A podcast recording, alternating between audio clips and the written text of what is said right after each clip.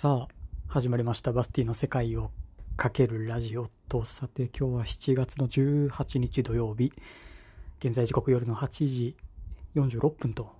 なっております。さて3日ぶり？3日ぶりとかですか？ねちょっとねあの雨も降ってるのでまあ外収録はせず。でまた屋内収録にまあ戻ってきちゃっていますがと。まあね。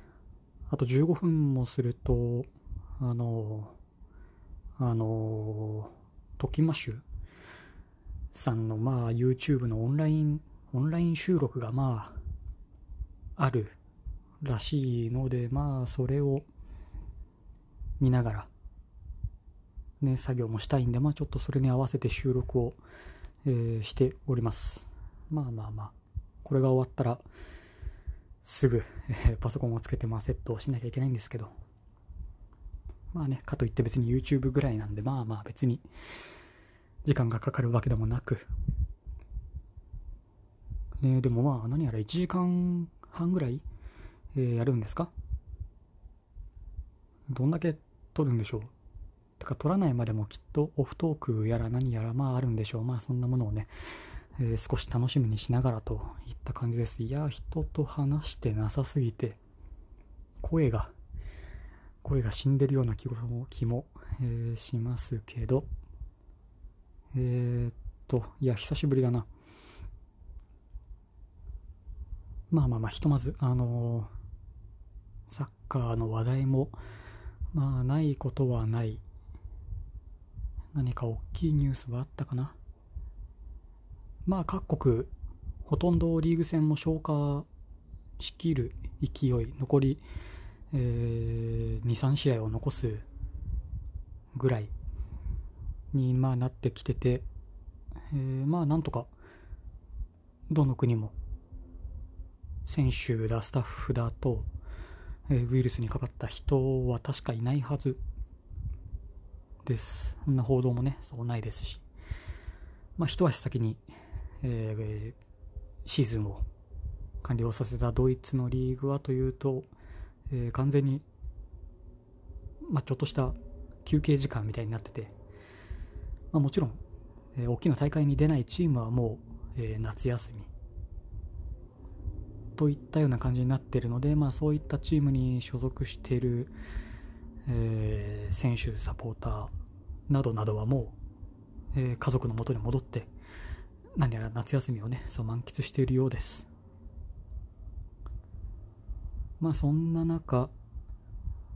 ドイツがワールドカップを優勝した2014年、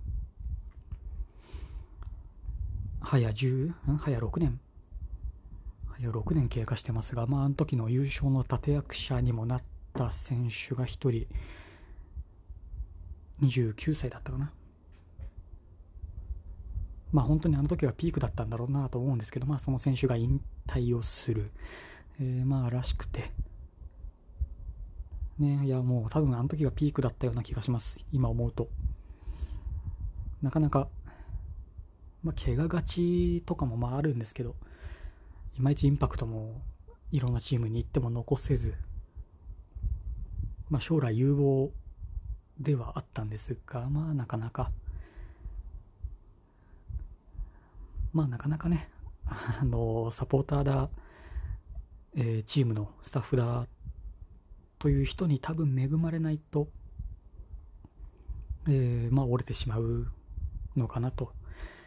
ね、その選手のまあコメントを見て、なんとなく思ったりもしたんですけど、まあある程度やっぱり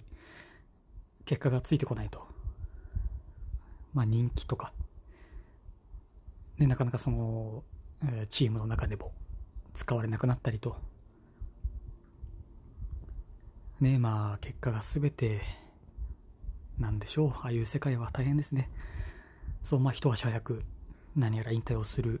らしくて、まあね、最近の、えー、トレンドというか、まあ、よくあるのは、選手を辞めても、えー、コーチだ、監督だと、まだまだその業界に残るっていうのがまあよくあることではあるのでまあおそらくまだ彼の名前は見続けることにはなるのかなと思うんですけどまあ多分ちょっとちょっと休憩かなとも思います。ねって感じですかね。ほらもうまだ5分しか経っていない。えー、っとまあ夢物語を少し話をしたんですけど。うーんとあそうだ。まあこんなご時世なのでまああちこち観光地には全然人がいないらしくてね、まあ、京都に今知り合いの方がいて、まあ、その写真をね見る限りもうガラガラ。あの清水寺とか。あの清水寺に向かうあの道小道なんていうんですかねあの辺は。の写真をもう見る限りあの、まあ、全然人がいない。多分この時期ってっていうかまああのいうところはもう年がら年中ね修学旅行生だっていうので人で溢れ返ってるようなイメージが、えー、強いんですけど。でまあこれからハイシーズンで一番人が集まる時期だと思うんですけどまあちゃんとみんな自粛をしているんでしょうか。ね写真を見る限り全然人がいなくてあの八橋のお店とか清水の舞台の写真とか金閣寺と水道橋の写真か。まあなんかが上がってましたけどあんな写真が撮れるんだなと今行けば。ねだから一つタイミングとしてはいいのかもしれないです。まあだからあの近場で言うとあの江ノ島。あのしらすで有名なしらすで有名かな。あの江ノ島。江ノ島に一昨日かなあの行ってきたんですよ。まあ平日のお昼過ぎなのでまあ比較的人はいないんだろうなといや思って行ったんですけど。まあ、なんで言ったかっていうと、あの、FM 横浜、FM 横浜のステッカーが、その、なんだろうな、提携してるお店に、えー、置いてありますんで、取りに行ったらもらえますよ、みたいな、まあ、キャンペーンをやってて、そのステッカーを欲しいがために、えー、まあ、ドライブがてら行ってきたんですけど、いやー、人がいない。びっくりするくらい人がいない。まあ、もちろんゼロっていうわけではないですけどあの江ノ島に渡る橋行ったことある人は分かると思うんですけど江ノ島にあの渡る橋もあの人が全然歩いてなくてまあね少し天気も悪いとかまあいろいろあるんですけど全然人いなかったですねびっくりで渡った先あのすぐ江ノ島神社に登る、えー、参道があってでその両サイドにお店がまあたくさんお土産屋さんがたくさん。そこも軒並み人が入ってなくて。まああの参道もねまあ土曜日日曜日なんかはえー、まあ自分のペースじゃ歩けない。人混み。人がたくさんなんですけど、いやー、全然、普通に猫がカッ歩してましたもんね。そう、江ノ島といえば、まあ、猫もたくさん、えー、いるんですけど、まあ、久しぶりに行ったっていうのもあって、知らないお店も、えー、たくさん、新しく、ね、お店があったんで、いやー、たまに行くと、意外と新鮮な気持ちで見られる江ノ島。今がチャンスといえばチャンスなのかもしれないです。